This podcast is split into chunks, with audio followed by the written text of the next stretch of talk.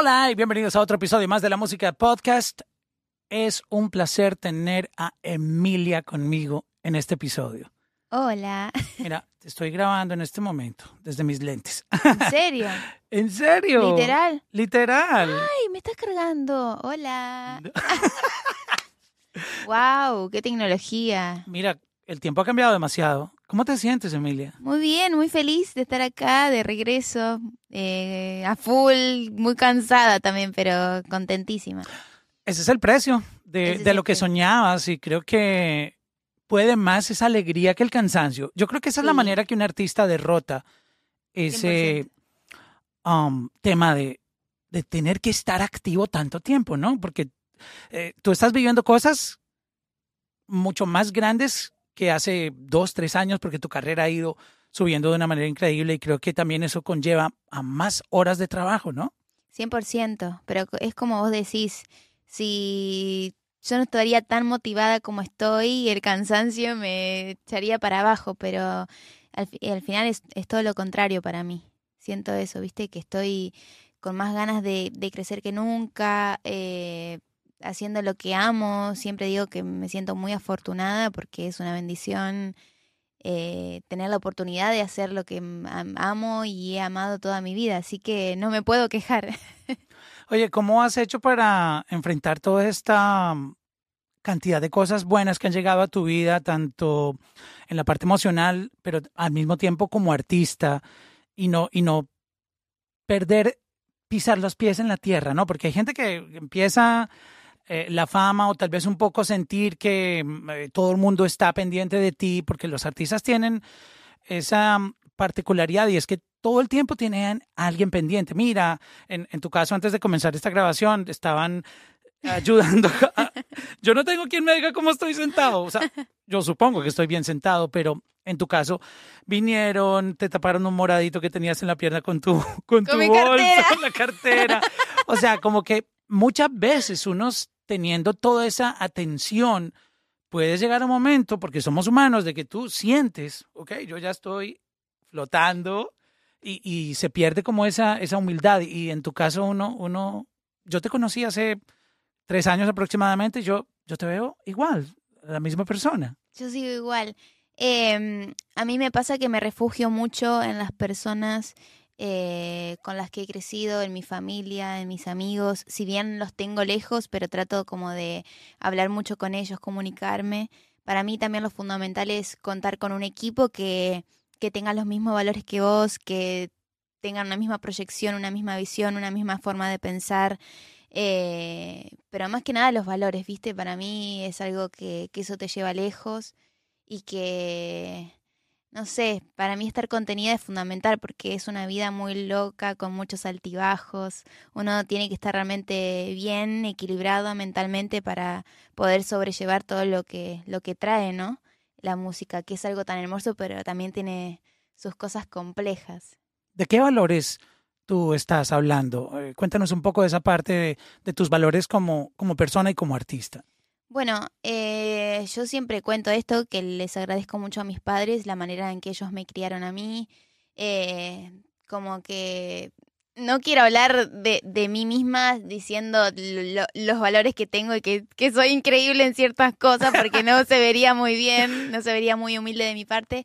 Eh, pero para mí es fundamental, viste, ser solidario con el compañero, eh, no hay que tratar como no te gusta que te traten. Yo pasé por una experiencia en un trabajo que, que no me gustó mucho, pero eso me ayudó a aprender a hacer lo que nunca quiero ser con mis compañeros, ¿viste? O sea, es decir, recibiste un, un trato que no que tú jamás le darías a otra persona. Exacto, sí, sí. También las experiencias, por supuesto, te ayudan, te, te hacen aprender, te hacen crecer, te hacen entender. En este caso, esa experiencia me ayudó a entender lo que yo no quiero ser eh, en esta posición que a mí me toca hoy con el resto de, de mis compañeros. ¿Podrías compartirnos un poco esa experiencia?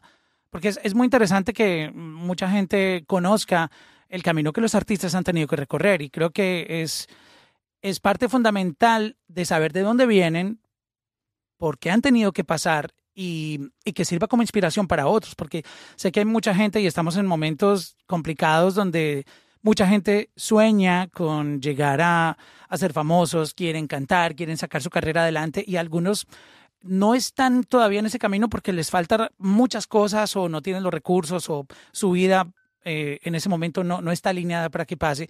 Tú estás viviendo ese sueño y tú eres inspiración para esas personas. Yo creo que contando esa historia muchos van a decir, wow, o sea, les vas a dar esa gasolina que necesitan. Me pasa que no sé qué tanto puedo contar porque es, no quiero exponer a nadie. No, ni nada. no, no se trata de eso. No se trata de eso, pero se trata para mí de, de, mm, en mi caso me pasó que por ahí no valoraban mucho mi trabajo, eh, no se me trataba con igualdad, también por el hecho de ser mujer. Eh, me vivía por ahí rodeado de muchos hombres, viajando, girando, entonces era muy difícil para mí. Eh, no sé, muchas experiencias que me hicieron crecer que no quiero entrar mucho en, en, en, el tema, eh, pero por eso te digo, es algo que me ha ayudado a crecer y, y si no hubiese pasado por eso, no sería también la persona que soy hoy, ¿viste? Como que, que, que no ha sido fácil, que, que yo me acuerdo de eso y me pone un poco triste la historia. O sea, eso podríamos interpretar lo que llegó a ponerte en el punto de decir, me voy a quitar. Sí, exacto. Sí, sí, sí, sí, sí. Sí, sí, eran muchas cosas también en ese momento que estaba pasando. Eran cosas personales, a, nivel laboral también. Se me juntó mucho todo y exploté, ¿viste? Y no tenía una contención, no tenía una contención ni de mi familia porque los tenía lejos y yo no les contaba lo que me estaba pasando porque no los quería preocupar. Eh, y, y, bueno, y, y, el equipo laboral tampoco, yo me aferraba mucho a ellos, entonces era difícil. Pero bueno, aprendí y ojalá no me vuelva a pasar. Obviamente uno puede volver a cruzarse con gente que por ahí no, no elige o piensa que es de una manera y te termina sorprendiendo, pero, pero bueno, por suerte hasta el momento la, la vida me ha puesto personas que, que me han acompañado y que me ayudan a ser mejor persona también. Pero creo que el mensaje más importante que queda de eso que acabas de comentar es que no te quitaste, que tú seguías luchando por tu sueño. Sí, sí, 100%. Sí, sí, sí me levanté de cada una, pero acá estoy. Justo hoy estaba, ahora que tú mencionaste lo de, el tema de ser mujer, porque es, es muy importante también hablar de esto en, en la industria. Eh, gracias a Dios, tú llegaste en una época donde ahora es súper normal encontrar mujeres productoras, aunque no hay las suficientes, no hay deberían haber más, pero ya, ya al menos se ve ese, ese workflow dentro de la industria. Antes, yo recuerdo que cuando empezó todo esto del reggaetón, uno solo escuchaba hablar de Ivy Queen. Exacto. O sea, como que no existía otra mujer, al menos ahora ya. La caballota. Exacto, la dijo la potra, la caballota. Ya hay mujeres dentro del género, faltan muchas más. Eh, en otros campos como la producción, eh, hay compositoras también rompiendo durísimo y artistas como tú y muchas otras que representan eh, no solamente Argentina, sino Colombia, Venezuela, México, eh, hay españolas, este, están, tú sabes, a mí me da mucho orgullo eso porque esta industria siempre ha sido muy masculina. Entonces, volviendo al tema de, de que me hiciste acordar que esta mañana veía en las noticias que uh, unas de las integrantes de la selección de fútbol femenino de los Estados Unidos estaban en un pleito porque ellas eh, se sentían eh, discriminadas en la manera como les pagan, porque el, al, al, equipo de fútbol masculino, tú que vienes de el país, diría yo, más... Um, Futbolero. Eh, o sea, sí, exacto, porque es que el, el yo no quedo de Argentina, pero Tan loco. he escuchado tanto contenido y tanta gente me ha hablado que eh, en Argentina el fútbol es más que una religión. Sí, sí, sí, es... es es, es, cultura para nosotros, ¿viste? Es como parte del día a día y, y es como una euforia descomunal. Exacto. So, el tema era que ellas estaban peleando para que tuvieran igualdad en los pagos, porque a los hombres, ganen o pierdan, les pagan tremendos salarios y parece Exacto. que el caso con ellas era basado en resultados. O sea, no ganaban, era menos pagas. O en, en la industria, ¿cómo tú ves eso? ¿Tú sientes que a veces por ser mujer, y, y, y no hablando por ti, sino lo que tú tienes como, como lo que has entendido o has visto, es a veces las mujeres tienden a, pagarles menos o quieren, no, mira, trae, trae un DJ, no necesitas todo este show, toda esta producción. ¿Cómo, ¿Cómo, te has sentido, cómo tú ves la industria para las mujeres? Eso sigue pasando, si bien estamos en una transición, sigue habiendo machismo en la industria, eh, eso que hablas de, de los pagos salariales, no hay igualdad tampoco preguntarle a cualquier productora, a las compositoras, como que sigue sucediendo, si bien estamos en un cambio, pero Eh, lo bueno es que al ser más mujeres en la industria, como que tratamos de, darle visibilidad a eso. Eh, y bueno, a mí me ha tocado pasar por, por digamos, por situaciones que, que, que no están tan buenas en cuanto a compañeros de trabajo y eso. Eh, lo bueno es como uno lo lleva a cabo y como uno se defiende. A medida que va pasando el tiempo y por ahí te van conociendo un poco más en la industria, te vas ganando el respeto, pero eso no debería ser así, eso debería ser desde un primer momento que te respeten, aunque seas mujer, aunque seas hombre, viste, como una igualdad eh, generalizada. Pero nos cuesta más a las mujeres, siempre se nos es más castigada, eh, tanto eh, en la industria como también públicamente, viste, siempre se nos da más con un palo, decimos en Argentina. Sí. es increíble. Es como, viste, que nos comparan. eh, sí, es. y que no pueden expresarse. Tú has visto que muchas veces eh, un artista masculino en una canción dice todo lo que se le ocurre, eh, lo cual es válido. O sea, cualquier persona puede exponer su arte como le parezca. Yo soy defensor de, de que la creatividad de cada artista hay que respetarla. Igual pasa en Hollywood. Tú ves películas de todos los géneros, hay comedias, hay películas de terror, hay películas eh, divertidas, hay películas románticas, etcétera, películas de ficción. Con la música hay que dejar la libertad. Y muchas veces los artistas son muy juzgados por lo que escriben. Sí. Sí, también es parte como de un de una ficción, ¿no? Tú puedes crear un personaje en una canción y, y representarlos. O cuando una mujer habla y se expresa un poco más de lo que estamos acostumbrados, Sí. como que le dan el Se palo que tú dices, wow, o sea, La que- gente se ofende, viste, como que no lo entiende, pero es algo normal. Yo me acuerdo que en 2019, cuando saqué mi primera canción, que recalienta, que la escribí con Camilo, con este, con Mau y Ricky, que también estaba en la composición, hablábamos del sexo virtual, viste, y que en 2019 era cómo Emilia va a contar esto de, de mandar fotos del sexting. Se me fue muy criticada, pero nada, yo no le di importancia, viste, seguí adelante porque, a ver, si el hombre puede cantar, o sea, bien, en 2019 había cada letra de cada canción que yo pensaba, es, estoy hablando de algo que es sumamente normal, humano, viste, como... Y se me fue castigada por eso, y se me es castigada por un montón de cosas más por el hecho de ser mujer, viste. Es que además, Emilia, tú tienes algo, y me voy a poner en el lado de, de los fans, tú tienes una carita tan inocente que uno, uno, no, uno no te ve en eso, ¿sí me entiendes? Como que tú- uno te ve y es como que la ternura y una cara hermosa, espectacular, pero no tienes cara de esa mujer mala, aunque podría ser. No me conoces. Exacto. Ah, Ah, claro que no, te No. conozco. tengo, tengo mi faceta. Yo considero que tengo mis dos facetas, ¿viste? Como la. Yo soy así como me muestro, soy esto, pero también, no sé, me prendes una cámara, me, me pongo a hacer un show, me pongo a ensayar y como que me convierto en. Me convierto en el demonio de Tasmania. sí, sí, sí. Eh, pero nada, la gente siempre me ve y dice, ay, me das tierna, pero a veces me das perra, como que no entiendo qué me pasa con vos, ¿viste? Tengo esas dos cosas. Es que eso es lo que pasa con, con las caras como, como la que tú tienes, que se ven muy inocentes, pero caras vemos, corazones no sabemos. O sea, no, no podemos juzgar a una persona por cómo se ve, ¿no? Exacto, 100%. Mira, yo tengo aquí unos videos que iba a conectar aquí a, a mi audio, pero bueno, eh, creo que se, se desconectó. Que te estoy viendo cantar aquí ante, yo no sé cuánta gente había ahí viéndote. Vos sabés que creo que había como 20.000 personas. No, era una Yo, yo creería que un poco más, la verdad, por el Sí, auditorio tan que- grande. Vos sabés que creo que más. 35 puede ser. Puede ser que 35. No me acuerdo bien porque tengo tanto show en la cabeza que me olvido la cantidad, pero era, era un anfiteatro muy grande. Muy grande. Eso era en Paraguay. Y la gente se cantó todas las canciones. Una locura. Esto, Me da escalofríos ver no, hay que verlo también, o sea, eh, es impresionante.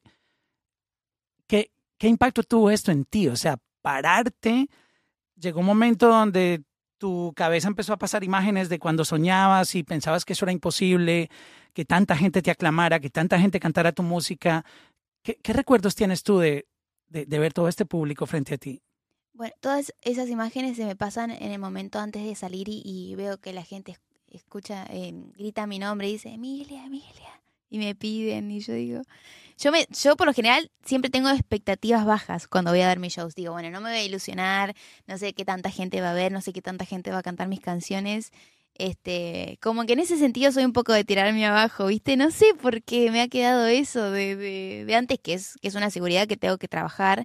Y después cuando salgo al escenario me llevo una sorpresa increíble y escuchar que la gente grita mis canciones, las cantan de esa manera, es impagable realmente el amor que me están dando últimamente en los shows que estamos teniendo eh, allá en Econosur es, es increíble. Yo como que no lo dimensiono, la verdad. No dimensiono lo que Yo creería que me a, a, lo mejor tú todavía no crees lo que está pasando o, o no lo has asimilado porque sí, creo que es un, un proceso difícil de, de, de tú cambiar ese chip de, de, vivir como estabas antes, soñando y, y ya estar viendo sí. los resultados de, de, ese trabajo tan fuerte que has hecho.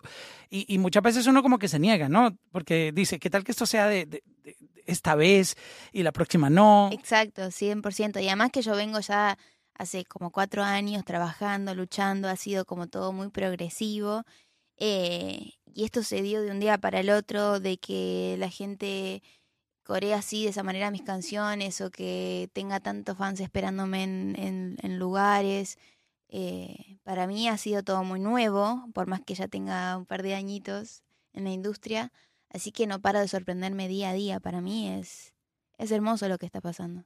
Y hablando de, de hermoso lo que está pasando en, en Sudamérica, creo que todavía no hemos visto ni siquiera el 30% de lo que Sudamérica tiene para dar. Y estoy hablando del cono sur, porque obviamente Colombia fue uno de los primeros países después de Puerto Rico en traer artistas a nivel internacional, eh, Venezuela, este, pero ya estamos viendo una, una ola, un tsunami que no sabemos las proporciones. La, que manada, trae. la manada argentina que... Exacto. y, y no solamente es esto que estamos viendo. Yo siento que Argentina era como un, como un volcán dormido, porque se tardó muchos años en, inclusive el reggaetón llegó tarde a Argentina, yo recuerdo.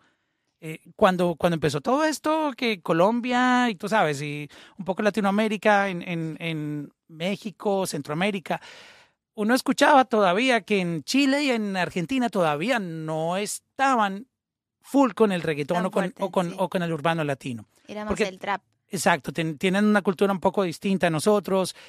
Y si mal no lo recuerdo, llegó esa ola un poquito tarde, pero luego también se demoró un poco en traer artistas porque hubo como un, un hueco, un bache en el tiempo donde mm, había muchas leyendas de, de la música rock en español, todas las leyendas que conocemos, pero no había nadie representando. Y de un momento a otro empiezan a llegar, no uno, ni dos, ni tres, ni cuatro, ni cinco, ni seis, ni siete, son como 30 artistas más o menos, contándolo mal, que están representando durísimo el Cono Sur. Y esto solo el inicio, porque detrás de esos vienen más. So, yo creo que el mundo no está entendiendo lo que ustedes van a hacer. Y yo podría garantizar que fácilmente podrían volverse dominantes en, en, en el mercado. O sea, es que es, es, es grande lo que viene. Bueno, sí. Está pasando algo muy fuerte en la escena argentina que, que yo creo que lo que nos ha potenciado a todos es la unión, ¿viste? Como tenemos un grupo de amigos entre los que los que vos estás escuchando el top 50 de Argentina somos todos amigos, ¿viste? Como que y es súper genuina esa no unión, existe esa rivalidad en Argentina de No yo no grabo con este. jamás. Wow, qué bien. Si bien hay un par de beef entre ciertos, pero de nuestro grupo somos todos amigos y cada uno se define por el estilo que hace, cada uno es muy único, eh, pero es un apoyo súper genuino. Por ejemplo, no sé, Litquila saca una canción y estamos todos compartiendo. Felicitaciones, amigo, eh, vayan a escuchar la canción de Litquila. Eh, FMK saca una canción y todos vayan a escuchar la canción. ¿Entendés? Como realmente queremos que al otro le vaya bien y es de corazón.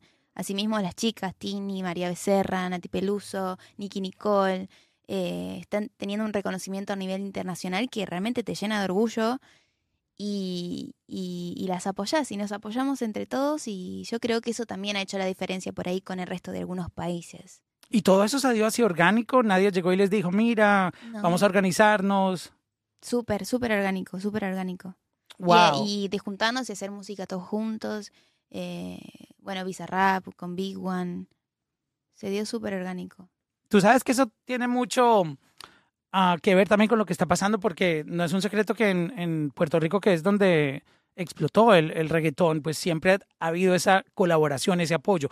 Puede que muchos no, no se quieran personalmente, porque pues uno no es monedita de oro para gustarle a todo el mundo, pero al menos colaborativamente siempre ha existido ese trabajo colectivo Exacto. de apoyarse, Sí. de empujar el género, que es lo que ustedes están haciendo en, en, en el Cono Sur. que Me parece increíble. Sí, sí, sí, es tremendo y eso creo que realmente nos potencia a todos, ¿viste? Y que Argentina tenga ese reconocimiento, que si bien eh, a nivel cultural y todo hemos tenido artistas a nivel eh, global, como no sé, en el, en el palo del rock, que han tenido un reconocimiento a nivel mundial, pero ahora está pasando esto de, de potenciarnos entre todos y que Argentina por ahí tome otro lugar en la industria, ¿viste?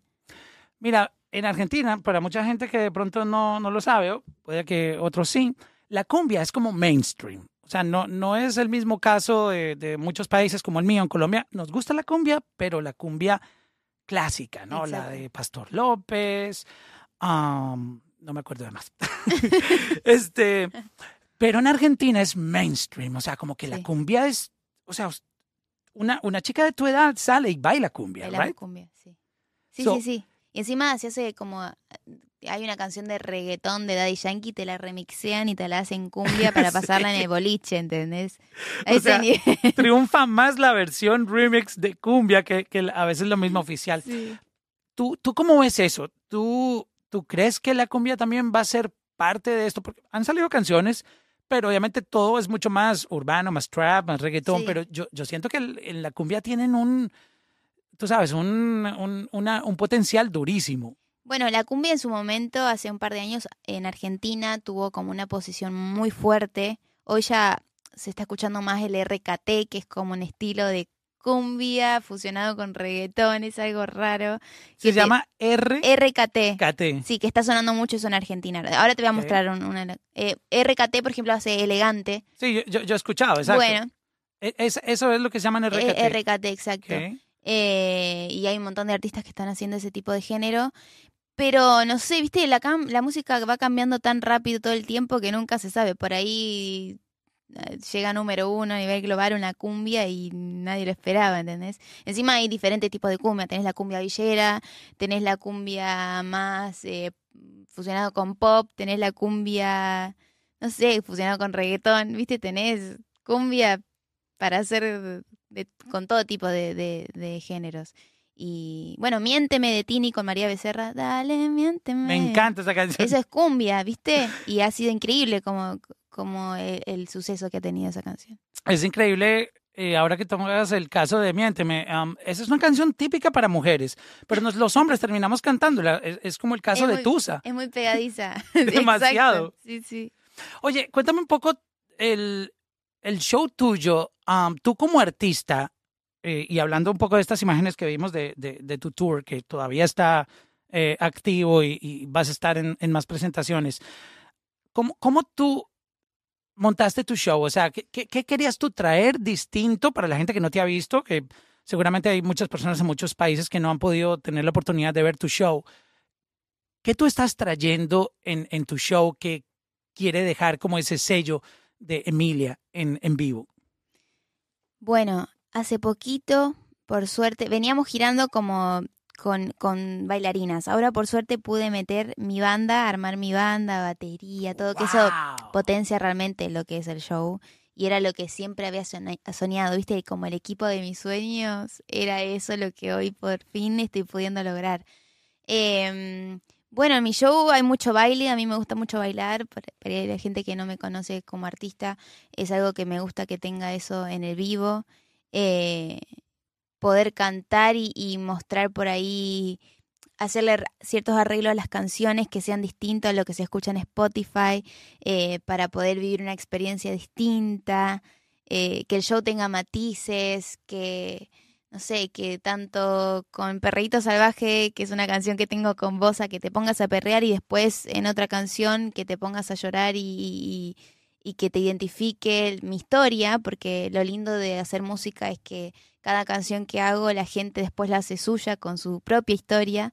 Em, pero bueno, la verdad es que para mí esto de los shows ha comenzado hace poquito y es relativamente nuevo. Eh, poco a poco lo voy puliendo y es una de las cosas que más disfruto de, todo esto que, que, me ha dado la música, que es poder subirme al escenario y cantarle a la gente y que, y que la gente se pueda identificar con todo lo que yo les estoy diciendo en mis canciones. Es increíble la diferencia que hay de tener DJ, que obviamente ah, siempre ha sido parte de la cultura del reggaetón. Y de hecho, creo que ahora los artistas tienen más el lujo, por llamarlo de esta manera, porque eso cuesta dinero. Un show entre más personas tenga vinculadas, obviamente cuesta más. Pero antes, yo recuerdo que el reggaetón era el DJ y, le pagaban al DJ y el, y el un corista, si le iba bien al, artista, le pagaban por un corista y el mismo manager a veces era el DJ. O sea, ah. ustedes ya tienen como que la bendición. Tienen la bendición de poder tener banda y la la diferencia del sonido. Yo recuerdo que de los pocos artistas que uno veía con banda, de los primeros, Don Omar, tal vez recuerdo Joel y Randy o Wisin y Yandel, pero muy pocos. O sea, tú, tú estás teniendo la bendición de poder ya en, en, en, el inicio de tu carrera tener banda, lo cual cambia el sonido de una manera increíble. O sea, sentir esa batería en, en, la tarima, wow. No, no tiene, no tiene precio, la verdad eh, potencia el show, te potencia a vos como artista, te dan, o sea, no es lo mismo sentir una pista que sentir una bata que te reviente la cabeza atrás, viste, los platillos. Es espectacular, es espectacular y ojalá que, que podamos seguir así por mucho tiempo. Ya terminando, y tenemos que guardar para otro episodio contigo, que siempre es súper delicioso hablar. ¿Dónde tú no te ves en la música? ¿Dónde no me veo? ¿Dónde no te gustaría estar? Y no sé ¿O qué no te gustaría ser como artista?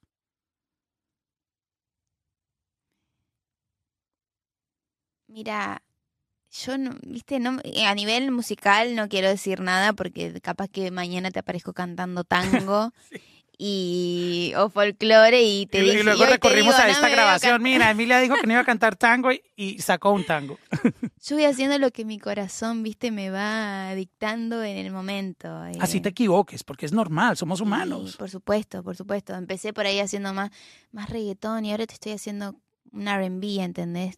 junto con Tiago Peseta Casa, que es Rápido Lento, que es una de las canciones que ha tenido más éxito también en Argentina. Eh, y yo Jamás en la vida me imaginé por ahí cantando un RB, ¿viste? Eh, la música te trae esas cosas que son súper inesperadas, pero vos vas al estudio y mira cómo fue esta historia. Llego al estudio con Big One y le digo, Big One, quiero hacer una canción para hacer el amor. y empezamos a playar ahí una en el estudio y terminé haciendo un RB que por ahí, ya hace un año, no lo hubiese pensado, ¿viste? Eh, Así que la música te lleva a, un montón de, de, ramas y de, de, cosas para crear. Es lo más lindo de meterte al estudio de, ¿viste? intentar una electrónica con un reggaetón, una cumbia, ¿viste? No se sabe. Y yo no me quiero encasillar en nada. Es como que, bueno, hago lo que, lo que esté fluyendo eh, en mi corazón en ese momento. Lo que no quiero ser... Ay, ¿qué no quiero ser? No quiero ser un artista que, que... Ay, ¿cómo lo digo? No, no sé, no quiero ser un artista que, que, que no... Como que no deje una huella, ¿viste? Me gustaría que la gente me recuerde. ¿Quieres dejar un legado? Sí, sí, yo creo que también es lo que todo artista quiere, pero no sé, que me vean como auténtica, ¿viste? Como que realmente siempre me he mostrado como soy yo. Eh, y que al pasar de los años eh, siempre me recuerden también por mi personalidad, más allá de, lo artístico que siempre me he podido mostrar como soy yo. Eh, y, y, creo que la gente lo valora mucho porque me veo muy real con ellos, ¿viste? Yo no me gusta que me vean como algo lejano, que me vean 100% humana, porque eso por ahí lo que te da ser artista de que te vean como una superestrella y algo místico y eso.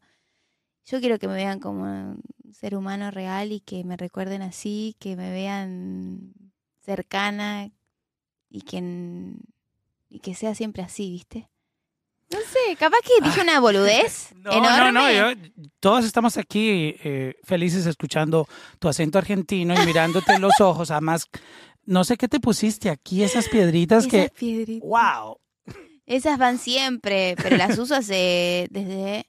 Para la gente que me dice que la copié de Euforia, lo vengo usando de antes, ¿ok? Esas están siempre, las voy cambiando de color, son como ahí mi sello. Eh, pero nada, bueno, eso lo que dije, por ahí fue una tontería, pero para mí es re importante como que me recuerden de esa manera.